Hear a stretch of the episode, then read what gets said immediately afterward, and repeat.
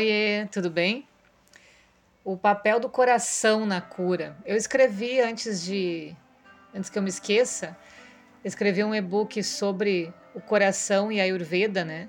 Falando tanto de uma parte mais médica quanto da parte emocional, tanto que é importante a gente cuidar para não sobrecarregar esse órgão vital, mas que a gente não dá tanta bola, né? A negação da necessidade de amor e plenitude resulta num estado de pobreza interior. Isso tem explicações práticas na vida e na saúde. Antes de entrar no tema da pobreza interior, em contraponto à prosperidade interior, a gente pode definir o termo coração para sabermos exatamente a que estamos nos referindo. O que é exatamente o coração? Esse é o maior dos mistérios da vida. O coração é algo que você precisa vivenciar, não é entender. É a parte mais profunda do seu ser, todos os seus sonhos, desejos e aspirações verdadeiras. No Ayurveda tem um subdosha de Pita que se chama Sadaka Pita, que ele fala dessa força, dessa transformação que existe Alguns sábios falam que é, que é no coração e outros que é na mente. Então, a gente diz que é no meio do caminho, né? Entre o coração e a mente, num corpo sutil, onde se localiza esse Sadaka Pita, que é o que nos ajuda a evoluir, que dá essa consciência para gente. Então, do ponto de vista físico, o coração é o órgão que mantém a coesão e sustenta o resto do corpo. O coração bombeia o sangue, oxigenando para todo o organismo, né? Para o sistema circulatório, o sangue pobre em oxigênio retorna ao coração, onde é então bombeado para os pulmões para despejar ali o dióxido de carbono e absorver oxigênio.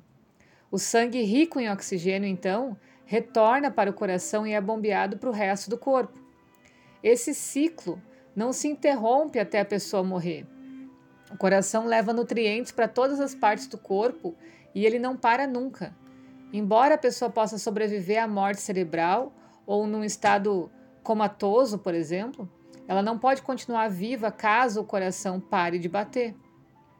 E do ponto de vista espiritual, o coração é a sede da alma, considerado uma parte de você que tem uma conexão intrínseca com a divindade.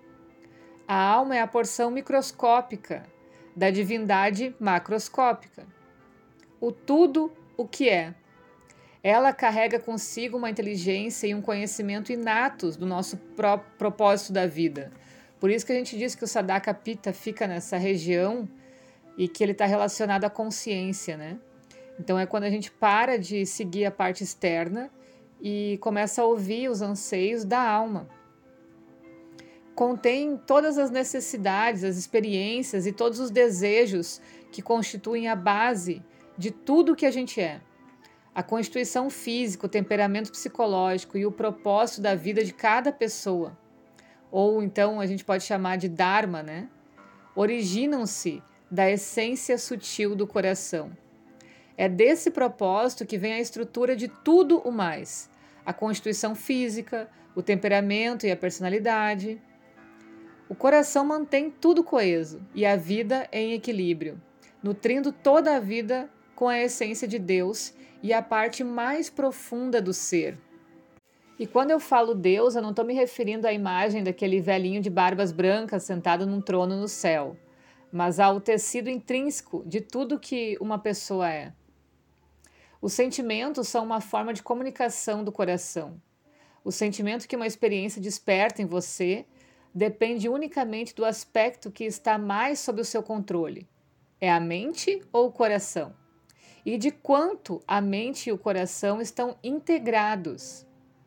A sua mente e o seu coração lutam entre si? Você sabe o que o seu coração pensa sobre as coisas? Quando há um conflito entre a mente e o coração, os sentimentos são tumultuados. Quando os sentimentos de uma pessoa são muito intensos e vão contra a mente, surgem problemas na vida, explosões emocionais, falta de estabilidade, dúvida quanto a si mesmo, medo e todas as outras experiências que nos afastam do saber inato do nosso coração. Os pensamentos podem ser considerados a expressão superficial do coração, ao passo que os sentimentos representam a profundidade desse coração. Mente e coração não estão, na verdade, separados.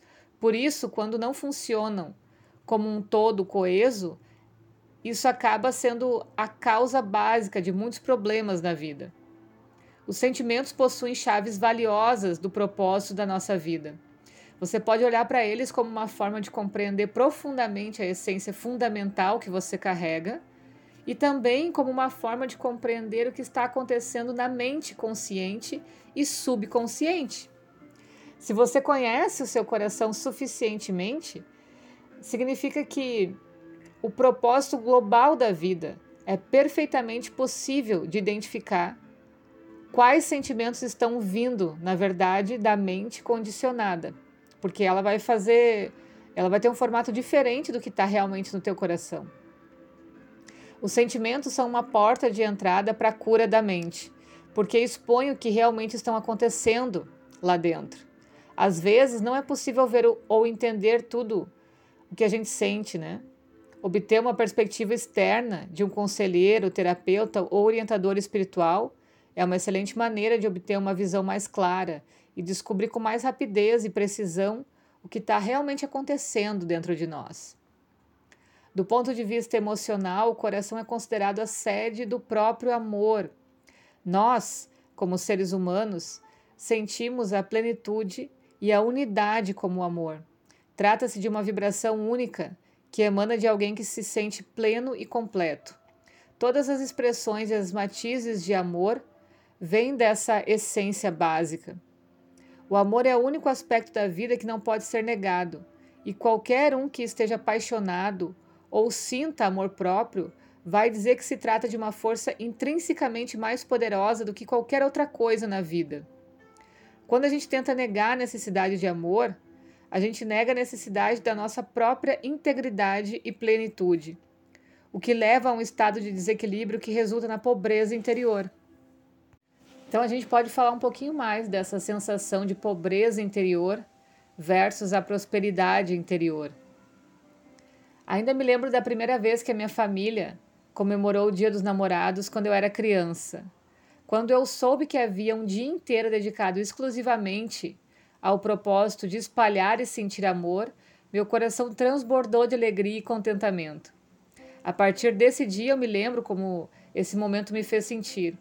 Eu só pensava nessa lembrança e já era o suficiente para abrir um sorriso. Não importa como esteja me sentindo no momento. Esse sentimento de grande alegria é como eu descreveria o que é prosperidade interior. É importante entender o que a palavra pobreza interior e prosperidade interior realmente significam. As experiências pelas quais cada um de nós passa são diferentes, mas a energia subjacente é a mesma. A prosperidade interior é a estabilidade e a plenitude que a gente experimenta quando os sonhos do coração recebem a atenção necessária e são cultivados. O sentimento de ser intrinsecamente bom não tem nada a ver com a realidade exterior. Ele surge da sensação de que somos nós mesmos somos prósperos interiormente. Não é possível ter felicidade, energia criativa e autoestima no dia a dia sem o combustível da prosperidade interior. É a energia nutritiva da prosperidade interior que sustenta tanto a felicidade quanto todas as formas de saúde e bem-estar. Ela é, na verdade, combustível para a gente realizar todas as coisas, ao passo que a pobreza interior reflete a falta dessa energia vital, nutritiva e sustentável. É o que a gente pode chamar no Ayurveda de ojas, essa alegria do coração. E isso acontece quando a gente começa a alimentar os desejos da nossa alma, os nossos sonhos, que eu já falei algumas vezes, né? Por hoje é isso, tá? Beijo, até mais.